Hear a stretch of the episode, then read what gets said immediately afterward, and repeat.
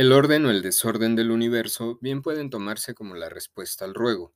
El ser humano ruega y el universo en toda su plena y total realidad, exterior e interior, le responde según lo que éste ha pedido.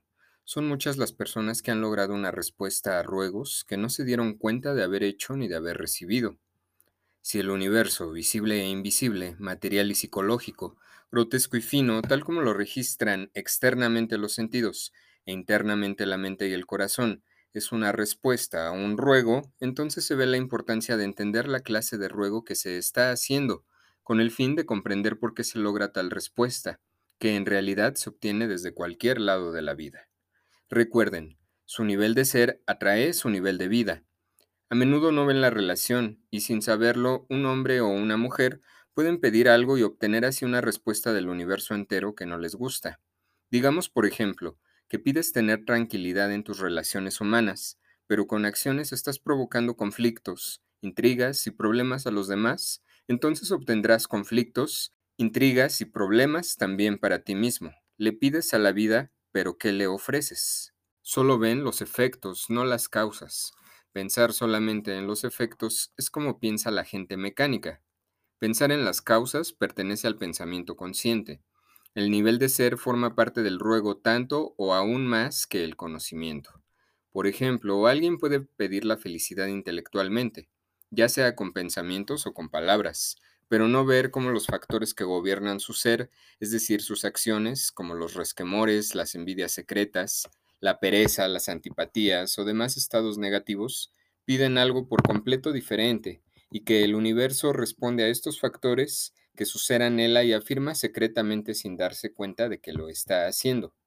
Comprendan que un ruego cabal debe contener al mismo tiempo pensamiento y voluntad, formulación y deseo emocional, y de esta forma se volverá una causa. El lado del conocimiento es el lado del pensamiento, y un ser humano solo puede pensar a causa de su conocimiento. El lado del ser quiere, y un ser humano solo quiere lo que desea. Es por esta razón la importancia de valorizar el conocimiento. Solo así se podrá unir el lado del ser con el lado del conocimiento. Si te gusta vivir tus estados negativos, entonces tu voluntad tiene esta cualidad negativa. Contrariamente, si tus emociones son de amor y no negativas, entonces el amor será tu voluntad, entendiéndose el grado máximo de amor como comprensión, es decir, atar el conocimiento con el ser, y entonces atraerás la respuesta que te pertenece. Solo el conocimiento de sí hará que percibas tu estado de ser y puedas dar así comienzo a la observación de sí. Esto te brindará el despertar sobre quién eres y sobre la realidad, y el darte cuenta de que lo mal, de que el mal no está fuera de ti, sino dentro. Fenómeno psicológico llamado identificación, es decir, el atribuir características propias al mundo exterior. La ira, la tristeza, la envidia son solo la última cadena de una serie de movimientos psicológicos internos que buscan pretexto en situaciones externas para hacerse ver y materializarse y convertirse en ti.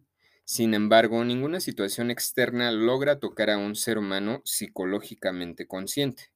Pero hay que tener cuidado con entender esta idea, pues no significa que un ser humano consciente deba vivir pasivo en el mundo exterior, solo que las reacciones con el mundo exterior deben estar calibradas con el funcionamiento consciente a nivel interior. Por ejemplo, el amor debe ser una decisión consciente, es decir, las tres mentes al mismo tiempo y en la misma dirección y no en una reacción instintiva ni emocional, pues de actuar así se obtendrán respuestas que no se esperan ni se desean, pero que se les está atrayendo. Recuerden que una vaca puede cambiar su nivel de vida, pero esto no hará que cambie su nivel de ser. Me enfocaré en el estado, en el tercer estado de conciencia que es el recuerdo de sí, sin embargo, mencionaré brevemente los dos estados de conciencia anteriores. El primer estado de conciencia es la oscuridad y este es un hombre, un ser humano, perdón, que sueña, un cuerpo inactivo. Es un ser humano como máquina pasiva. Este primer estado de conciencia es un ser humano acostado en su cama, con el cuerpo apagado, digamos. El segundo estado de conciencia Es el estado de conciencia así llamado conciencia lúcida o estado de vigilia, un ser humano corporalmente activo pero como una máquina que camina y un ser humano dormido que habla sin saber por qué habla lo que dice ni por qué acciona lo que hace. Este es el de recuerdo de sí o conciencia de sí o el estado de percepción de sí. Por lo general nos consideramos, nos consideramos en posesión de ese estado y creemos tener siempre percepción de nosotros mismos y que hacemos, pensamos y sentimos con plena conciencia de lo que estamos haciendo. Pero en realidad no poseemos ese estado de conciencia y no podemos crearlo en nosotros mismos solo por el deseo inmediato de lograrlo, ni por la resolución de que en adelante siempre viviremos en un estado de conciencia de sí. Pero este tercer estado de conciencia constituye el derecho natural del ser humano tal y como es, y si éste no lo posee, se debe a las condiciones equivocadas de su vida. Hoy ese estado de conciencia solo se presenta en forma de raros destellos, y únicamente después de una larga práctica. Regresemos de nuevo a la metáfora de orar. Para que el universo escuche un ruego, para que el universo escuche un ruego del ser humano, y responda de acuerdo a lo que un ser humano quiere, entonces el ser humano entero debe orar, y el ser humano entero es ante todo tres seres humanos, tres hermanos que no están de acuerdo.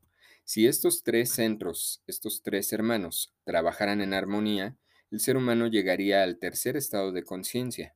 Estaría suficientemente despierto como para recibir ayuda y respuesta a su súplica. Pero estos tres hermanos en el ser humano no cooperan entre sí, estos tres hermanos son los centros intelectual, emocional e instintivo motor, cada uno moviéndose en distinta dirección. Por esta razón, un humano rara vez es consciente, pues en primer lugar no es un individuo, sino, sino tres distintos que no armonizan. El primero se cree totalmente aislado de los demás el segundo experimenta lo mismo y el tercero actúa mecánicamente de acuerdo con sus hábitos establecidos desde hace mucho tiempo. Estos tres centros, el intelectual, el emocional y el instintivo motor, formarían un solo ser humano, armonizando los diferentes aspectos de sí mismo, es decir, los tres centros, los tres hermanos.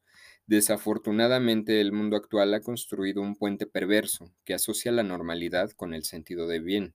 Sin embargo, un ser humano con esta falta de armonía en sus tres centros es normal, pero jamás correcto en relación a intereses de evolución psicológica.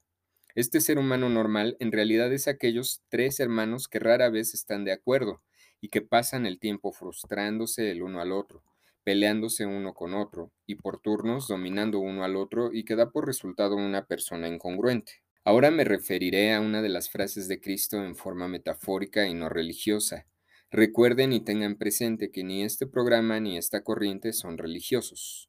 Cristo dijo, Por tanto les digo que todo lo que pidan orando, si creen que lo recibirán, entonces esto les llegará. El símbolo psicológico profundo detrás de esta parábola es que un ser humano no debe esperar a tener la fuerza para hacer algo, sino que debe actuar como si ya la tuviera y entonces la atraerá. Esperar hasta tener la fuerza y la comprensión para hacer algo imposibilita hacerlo. En resumen, orar no es sentarse y mirar al cielo y esperar sentado a que llueva lo que pedí, porque esto sería magia, y de poder lograrlo todos aplicaríamos esta misma fórmula. Orar en el sentido profundo psicológico es trabajar en mí mismo para que el universo me rebote de forma real aquello que pido a través de palabras, actos y emociones. Esto es el sentido profundo de la materialización de pensamiento. Pues muchas gracias por escucharme otra semana. Eh, redes sociales, Arte y Psicología, Twitter, Facebook, Instagram, WhatsApp 771-3565-300, por si alguien quiere agendar alguna cita psicológica. Y bueno, este episodio del día de hoy fue un complemento acerca del tema sobre el ser. Eh, la semana pasada hablé también sobre el ser, hablé, hablé eh, utilicé esta misma frase sobre lo que el nivel de ser atrae el nivel de vida, pero el nivel de vida no atrae el nivel de ser. Ponía yo el ejemplo de la vaca. Una vaca puede cambiar su nivel de vida, pero jamás cambiará su nivel de ser. Esto como una metáfora, precisamente para que se oiga tan absurdo que se haga sumamente evidente. Por eso el ejemplo de la vaca del caballo y del perro, que fue lo que manejé la semana pasada. Este es un complemento en, el, en relación a este mismo tema sobre el ser, pero utilizando el símbolo utilizando el significado profundo de lo que es orar. Mucha gente piensa que orar simplemente es ir a la iglesia, hincarse y pedir como si, como si fuera el gobierno, como si fuera un niño a los papás. Pedir, pedir, pedir y mágicamente esto va a llegar.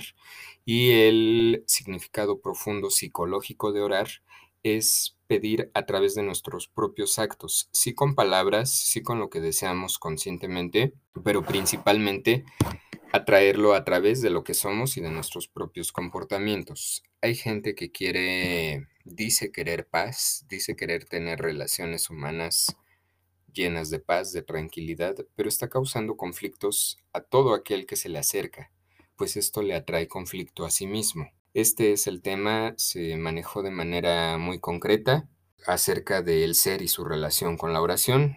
Y pues bueno, muchas gracias y hasta la próxima semana. Gracias por escucharme y hasta la próxima semana.